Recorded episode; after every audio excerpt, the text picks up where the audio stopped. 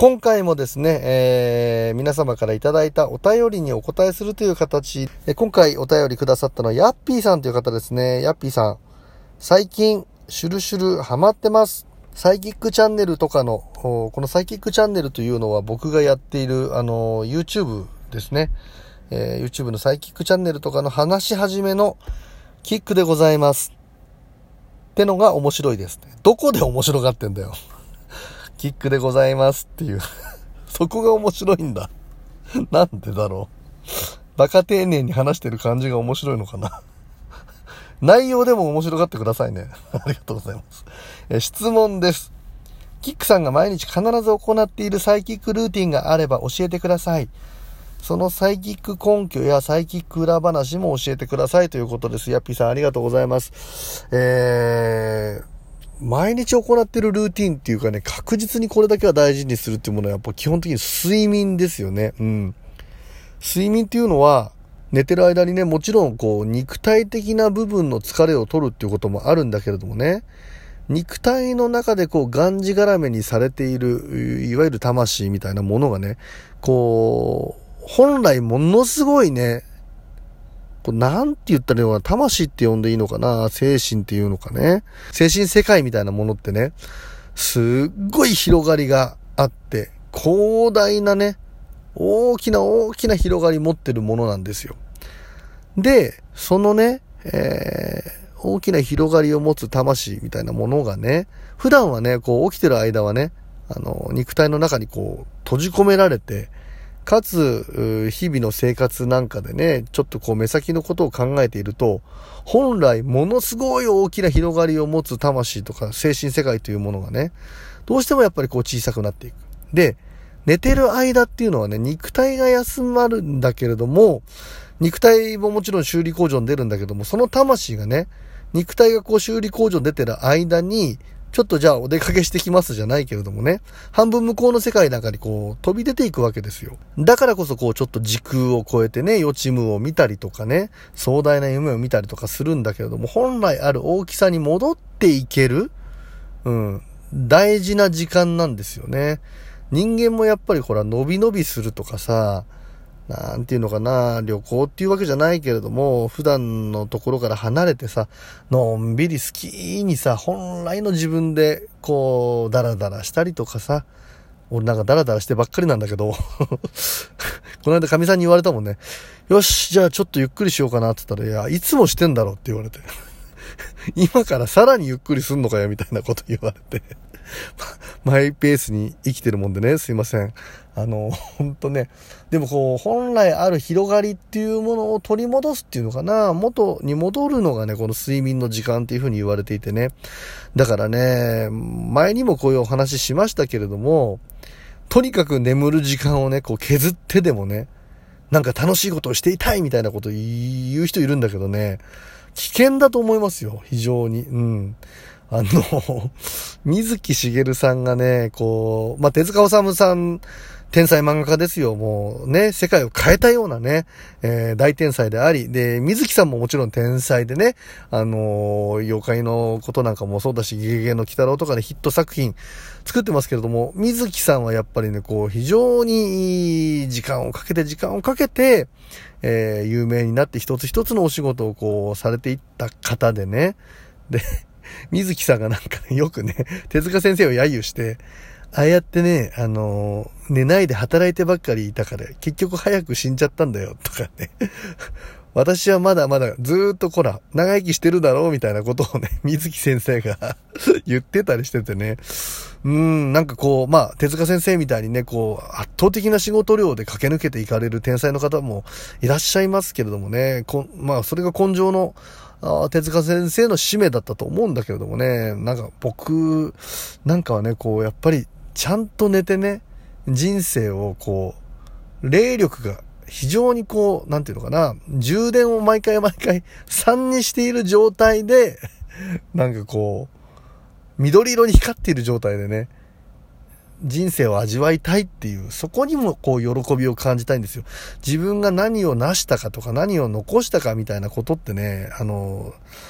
変わんないですよ。それなりのものを残したところでね、教科書に載るような人間になるわけではないしね。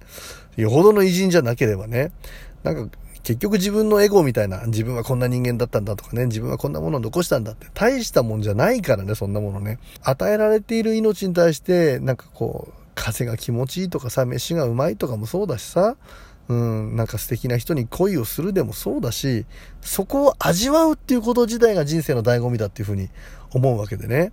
睡眠をカットするっていうこと自体がなんかね、俺は逆に貧乏臭いと思うんだよね。しっかりとこう、眠るっていうことのあの気持ちよさとか、うん、魂をこう、広い広いスケールに戻すためにもね、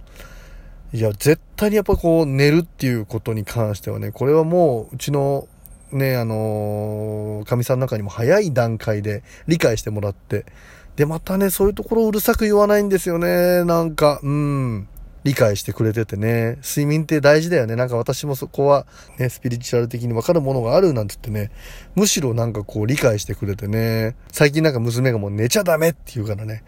もうすぐに寝ようとするから俺が。寝ちゃダメって言われてるんだけどもね。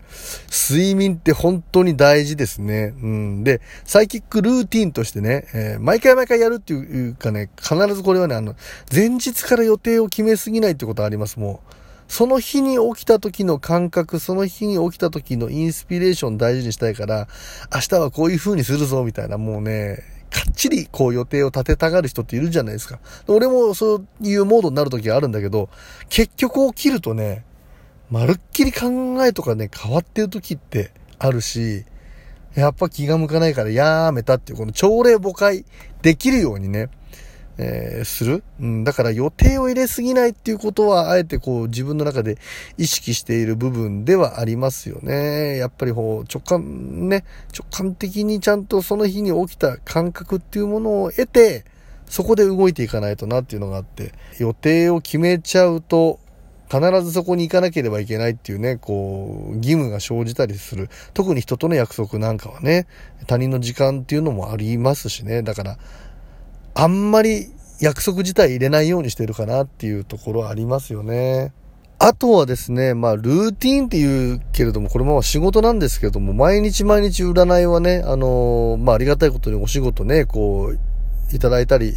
えー、依頼していただく方がいるのでね、毎日占いするんですけれどもね、やっぱそれがサイキックルーティンかなっていう感じはすごくありますよね。僕の場合なんかね、えー、まあ、タロットメインでやったりするんですけども、タロットをこうシャッフルして、スプレッドしてね、読み解いていくっていうこと自体がね、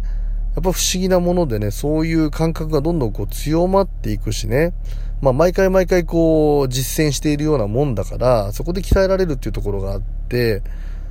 なんかこうタロットのね、こうスプレッドでパッと俯瞰で見た瞬間にね、あ、こういうことでこういう風になっていくだろうな、とかっていうのが、パンパンパンパンってこう見えるようになるっていうのはね、これはもう本当にもう、一日たりとも欠かさずにやってますからね。これ自身がすごくルーティンになってるかなっていう。やっぱり、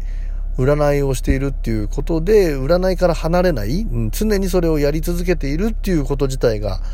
まあ仕事なんですけれどもね、それがすごくこう、ルーティーンとして自分の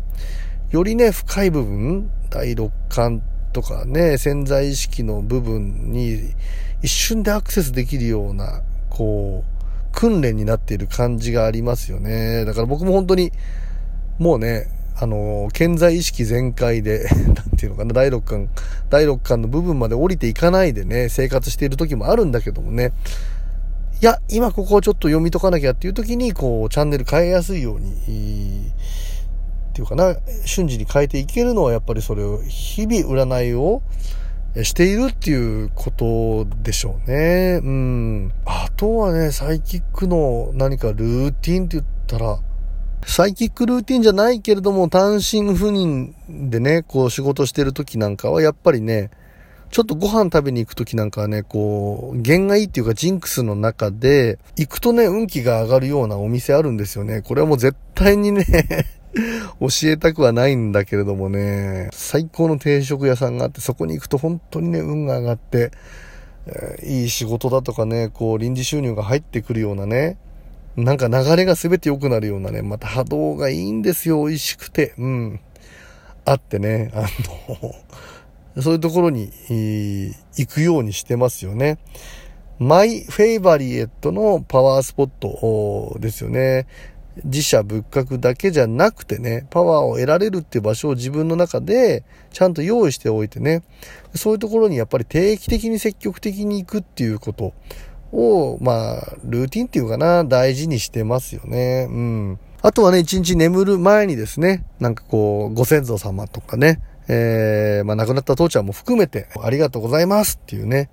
ことはやるようにしてますよね。先祖供養っていうかな、ご先祖様に対しての声掛けの仕方っていうのをね、最近ちょっとあの、ある機会で聞く、ことがあったんでね、えー、ここでもまた今度お話しさせていただきたいと思います。えー、ヤッピーさんこんな感じでございます。またね、いろいろコメントなどお待ちしております。いつもありがとうございます。キックでした。